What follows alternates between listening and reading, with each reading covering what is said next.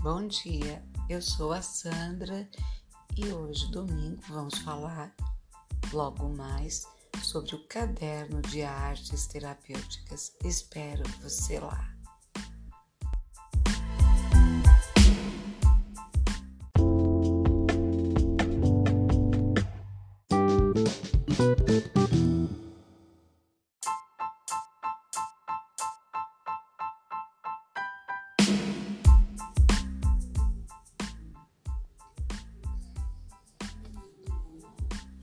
A educação correta consiste em compreender a criança tal como é, sem lhe impor nenhum ideal relativo ao que pensamos que ele deveria ser.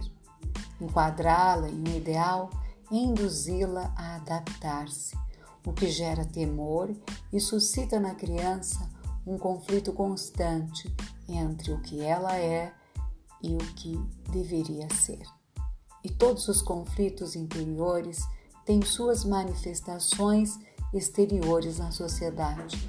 Os ideais constituem verdadeiro obstáculo à nossa compreensão da criança e à compreensão de si própria pela criança.